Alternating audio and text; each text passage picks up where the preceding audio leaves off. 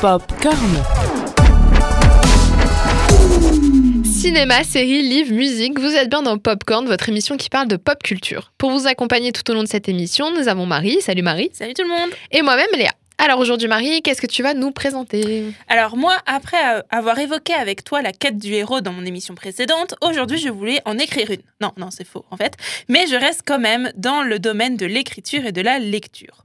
En effet, il n'y a pas si longtemps, j'ai décidé de reprendre doucement mon compte Glyph. Parce que oui, entre le mémoire, les partiels et mon travail, c'est sûr que j'avais le temps. Enfin bref, Glyph donc, c'est une application qui permet de créer des bibliothèques virtuelles, de mettre des avis et qui est devenue en fait depuis quelques semaines un outil qui m'est indispensable. Enfin bref, on a assez parlé de moi, mais scanner mes livres sur Glyph m'a quand même permis de faire du tri et surtout de retrouver mes romans euh, d'adolescente. En y replongeant, c'était marrant parce qu'en fait j'ai retrouvé toutes les sensations, les images, les idées que je m'étais faites à l'époque. Bon, c'est-à-dire approximativement il y a six ans, mais euh, on va pas le dire. Je suis d'ailleurs tombée sur mon roman préféré, un roman euh, trouvé un peu par hasard alors que je passais une énième heure à errer en peine dans les couloirs de ma librairie. Son nom, un karma presque parfait, son auteur Roxane Dambre, son genre, eh bien, du chicklist. De quoi? Bah, du chicklist. Mais si, c'est ce genre littéraire populaire et pourtant oublié de tous. Un genre que tout le monde confond d'ailleurs avec la romance, mais qui est sensiblement très différent. Non, ça te revient pas quand même? Bon, bah, euh, il me reste plus qu'à t'en parler alors. C'est dommage, hein, parce que j'avais quand même préparé une épopée épique. Mais bon, mais bon, on va, on va insister, hein, on parle aussi euh, du roman chicklist. Popcorn. Alors, à l'une de nos toutes premières émissions, il y a plus d'un an, j'avais évoqué avec toi la catégorie young adulte, qui peut entrer d'ailleurs dans plusieurs genres littéraires différents. Eh bien, l'un de ces genres, c'est le chick lit. Alors, si je te raconte l'histoire d'une jeune citadine âgée d'une vingtaine d'années, célibataire branchée, généralement issue de classe moyenne, salariée d'un travail harassant ou inintéressant dans le monde des médias, donc magazines de mode, maisons d'édition, émissions de télévis- télévisées, tu me répondras qu'on dirait un peu le résumé du diable s'habille en Prada. Oui, j'étais exactement en train d'y penser.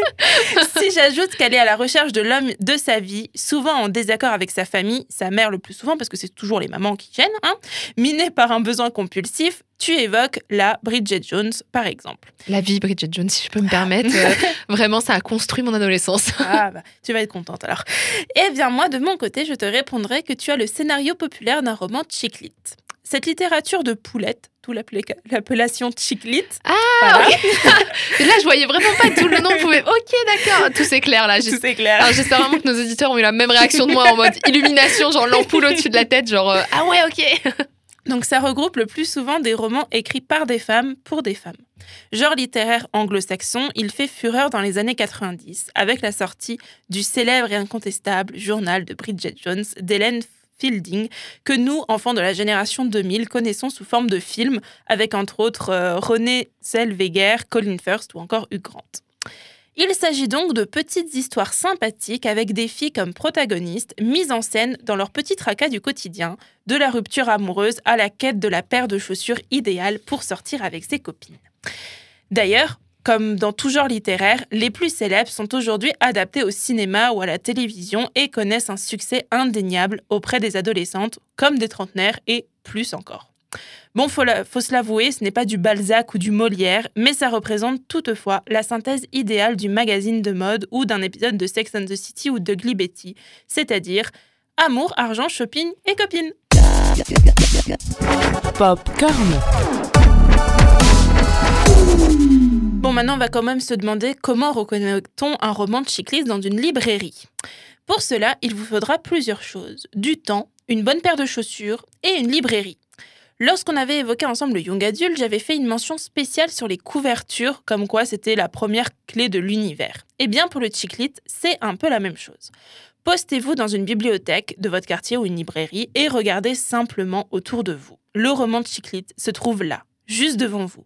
On le reconnaît au premier regard grâce à sa couverture au style un peu girly, avec des images dessinées plutôt, plutôt que des images réelles, aux couleurs vives. Bah, D'ailleurs, souvent du rose. C'est un peu cliché maintenant, mais euh, voilà. Pour la suite, eh bien, il va falloir l'ouvrir. Respirer un peu l'odeur du livre neuf. Oui, bon, ça, ça n'a rien à voir avec le roman chic de base, mais c'est toujours très apaisant de sentir un livre neuf. Bref, maintenant, parcourez les premières lignes. Vous y découvrirez une narration à la première personne. Il s'agit le plus souvent du personnage principal, donc une femme, plutôt dans la vingtaine ou la trentaine, encore et toujours célibataire. Elle vous racontera alors sur un ton humoristique, léger, désenchanté et d'autodérision non seulement ses relations amoureuses, sa quête de l'homme idéal, mais aussi et principalement ses relations avec ses amis, sa famille, ses collègues de travail, sa voisine, son chat, son poisson rouge et, bon, vous l'aurez compris, avec tout ce qui peuple un peu son petit monde. Donc, si on récapitule, pour faire une bonne chiclite, il vous faut un personnage féminin loufoque, un peu à côté de la plaque, totalement désorienté, qui est en quête du grand amour et entouré d'une bande de rigolos. Donc l'éventail des personnages hein, doit être large, ne lésinez, ne lésinez pas sur les clichés. Il vous faut un ton désinvolte, plein d'autodérision et d'humour, et cerise sur le gâteau, un prince ou princesse charmante, parce qu'on est au XXe siècle, tout aussi à la ramasse. Parce que bon, c'est un truc qui change de la romance. Le mec ou la nana, dans les checklists, donc le love interest du personnage principal, n'est pas forcément l'archétype du patron qui réussit tout ou d'une personne à qui tout réussit, donc populaire et toujours entouré d'un groupe. Mais ça peut aussi être un gars ou une fille tout aussi paumé que l'héroïne. Bah, du coup, si vous connaissez le journal de Bridget Jones, je pense que vous voyez de quoi je parle. si vous suivez toutes ces règles, vous découvrirez ou vous écrirez un roman dit chick Popcorn. Popularisé donc avec le journal de Bridget Jones, qui a été vendu quand même à plus de 4 millions d'exemplaires dans le monde. hein. On peut aussi citer euh, Candace Bushnell, l'auteur de Sex and the- City, pardon, qui a inspiré la fameuse série télévisée, ou encore Lauren Weisberger, à qui l'on doit Le Diable s'habille en Prada, dont on taira la popularité depuis la sortie du film, tellement tout le monde la connaît. Meilleur film. Mais meilleur livre, du coup. Bah oui, du coup, je l'ai pas lu, mais euh, non, moi j'ai euh, vraiment un amour pour Anna Thaoué et Meryl Streep oui, dans ce bah- film. Donc euh, j'avoue que peut-être j'aurais du mal à lire le livre maintenant, mais très très bon film. Enfin, l'histoire, bref, c'est mon Oui. comfort movie. Un Ouais, de mes nombreux bah comfort voilà, movies. ouais. Désormais, du coup, cette littérature pour Nana hein, n'en est plus à ses premiers succès. Elle est même un créneau très vendeur, donc au- auprès d'un public féminin, âgé approximativement entre 20 et 30 ans, mais bon, on sait qu'il y a des jeunes avant qui en lisent et des, personnes après qui en lisent. Et d'ailleurs, pour répondre à cette demande euh, et exploiter le filon, des maisons d'édition comme les éditions Harlequin ont lancé des collections spéciales. Mais bon, on va en revenir tout à l'heure. Par contre, euh, bon, je dois vous décevoir quand même sur ce point. C'est très compliqué de trouver des romans de genre chick lit purement français. Bah, généralement, ces romans nous viennent d'outre-Atlantique, même si le genre fut popularisé par les pays anglo-saxons. D'un côté, il faut bien se dire que les... il faut bien dire que les avis sur ce genre sont partagés. Si certains y voient l'expression de la, féminité contemporaine, d'autres la considèrent comme une insulte au QI des femmes et, un sous-produit littéraire. Bon, de mon côté, moi, je vois ça plus comme une lecture genre récréative qui fait du bien. Euh, mais bon, je me mettrai pas à polémiquer avec ceux qui, voient mal, mais pour moi, c'est plus genre, euh, comme dit, il y a des feel good movies, bah moi, c'est un. Enfin, c'est Feel good book. Ouais, c'est ça, voilà, clairement, c'est des trucs Ouais. où tu te sens bien après. Ah, je quoi. suis totalement d'accord. C'est vraiment pas ce genre de livre sur lesquels il faut poser des problématiques et, Non, et vraiment euh, baser toute l'image de la femme parce que bon, c'est sûr qu'on est beaucoup dans les clichés. Mais de temps en temps, c'est agréable de pas se prendre la tête sur ce genre de bouquin quand on a un peu envie de souffler, quand déjà notre vie est compliquée. c'est ça. ça nous permet de nous évader dans un univers où, bon, euh, allez hop, on s'en fiche des clichés, c'est pas grave, on les accepte le temps d'une oui, lecture. c'est ça, clairement. Pourtant, du coup, le chick lit, c'est aussi des enjeux politiques avec la visibilité de la femme, économique dans la création du coup de collections spéciales dans les maisons d'édition, et enfin social par une dénonciation des sociétés contemporaines. Tout ça. Il faut savoir que les premiers salons littéraires au XVIe siècle sont tenus par des femmes. D'ailleurs, l'un des premiers salons littéraires parisiens fut celui de l'hôtel de Rambouillet, dont la formation remonte à 1608 et dura jusqu'à la mort de son hôtesse Catherine de Rambouillet, dite Arténis, en 1665. Dans ces salons, donc on retrouve, c'est souvent des intellectuels qui ouvrent leurs portes aux plus grands esprits de leur temps. Leur salon, du coup, où se mêlent personnalités politiques, lettres, de lettres, et aussi scientifiques des deux sexes et de toutes conditions. Instruites et la plupart du temps écrivaines elles-mêmes, elles entretiennent une abondante correspondance avec tout ce que l'Europe d'alors pouvait compter d'esprit ouvert. La seule correspondance du coup de Marie de Défend compte pa- par exemple 1400 lettres en tout, et la plus célèbre de ces correspondances reste quand même celle de Madame de Sévigné. Donc euh, si vous connaissez un peu la culture littéraire française, Madame de Sévigné, c'est une grande dame, on va dire ça. Cette contribution féminine favorise donc la création littéraire, chose qui ne fut entendue par l'Académie française que trois siècles plus tard avec l'admission de Marguerite Yourcenar en 1980.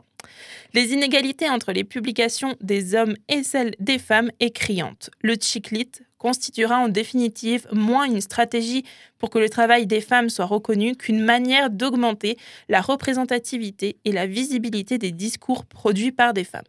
Les intrigues de Chiclit reflètent une réalité socio-économique. Les femmes sont indépendantes financièrement et ont connu des avancées professionnelles que les hommes n'ont toujours pas suivies. Popcorn.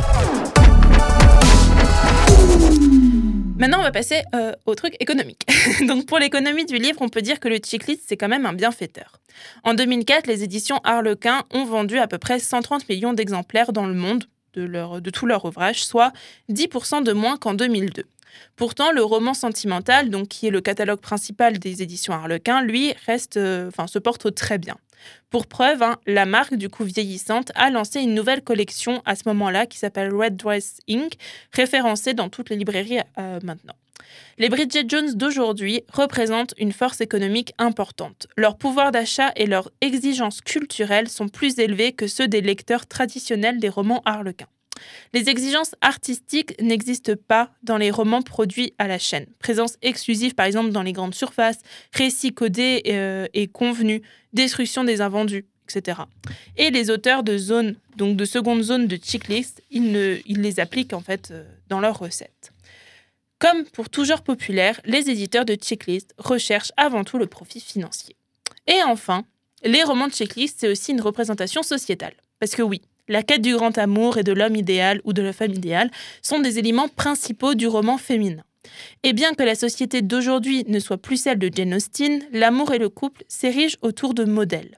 Pour beaucoup, le, succès du chick lit réside dans sa proximité avec le monde dans lequel nous vivons. Elle reste toutefois ambiguë. Si les travers de la société sont bien présents, tensions, travail stressant, pression sociale, société de consommation, etc., l'héroïne cherche rarement à se rebeller. Elle s'adapte, mais ne cherche pas à améliorer le monde. Une explication? Bah, La chick peut être vue comme un produit de consommation superflu. Alors quel, aurait été l'intérêt de s'autodénoncer? Bon, je crois que j'ai fait le tour un peu de ce qu'est le chick T'en penses quoi, toi, Léa? Bah moi, j'avoue, euh, c'est euh, bon. C'est vrai qu'en termes de livres, euh, c'est pas trop ce que je lis. Pour les mm. plus fidèles d'entre vous qui nous écoutent, vous savez très bien que moi, mon truc, c'est les romans policiers, les thrillers, dont Harlan Coben, dont j'ai déjà fait une émission très longue dessus, si jamais ça vous intéresse. Donc c'est vrai que moi, en termes en termes de livres, j'avais commencé, il me semble, à lire Confession d'une accro du shopping qui est, bah, dans le même le même euh, genre. Mais c'est vrai que Bridget Jones, par exemple, j'ai regardé en boucle les films. Euh, vraiment, ça, c'est. En fait, euh, bon, c'est vrai que je m'éloigne un peu parce que nous, on parle des livres aujourd'hui, mais pour les films, c'est vraiment mes comfort movies. C'est-à-dire ces films qui me mettent dans une ambiance apaisé, confortable, où tout va bien, où j'ai plus de problèmes, où j'ai pas de mémoire à écrire et où j'ai pas un travail à me rendre le lendemain. Donc euh, c'est vrai qu'en termes de film, Le Diable s'habille en Prada, Bridget Jones, même Confession d'une accro du shopping qui a aussi été adapté en mm. film du coup. Euh, bah voilà, tout ça là, moi je, les ai regardés euh, trois, trois, quatre fois.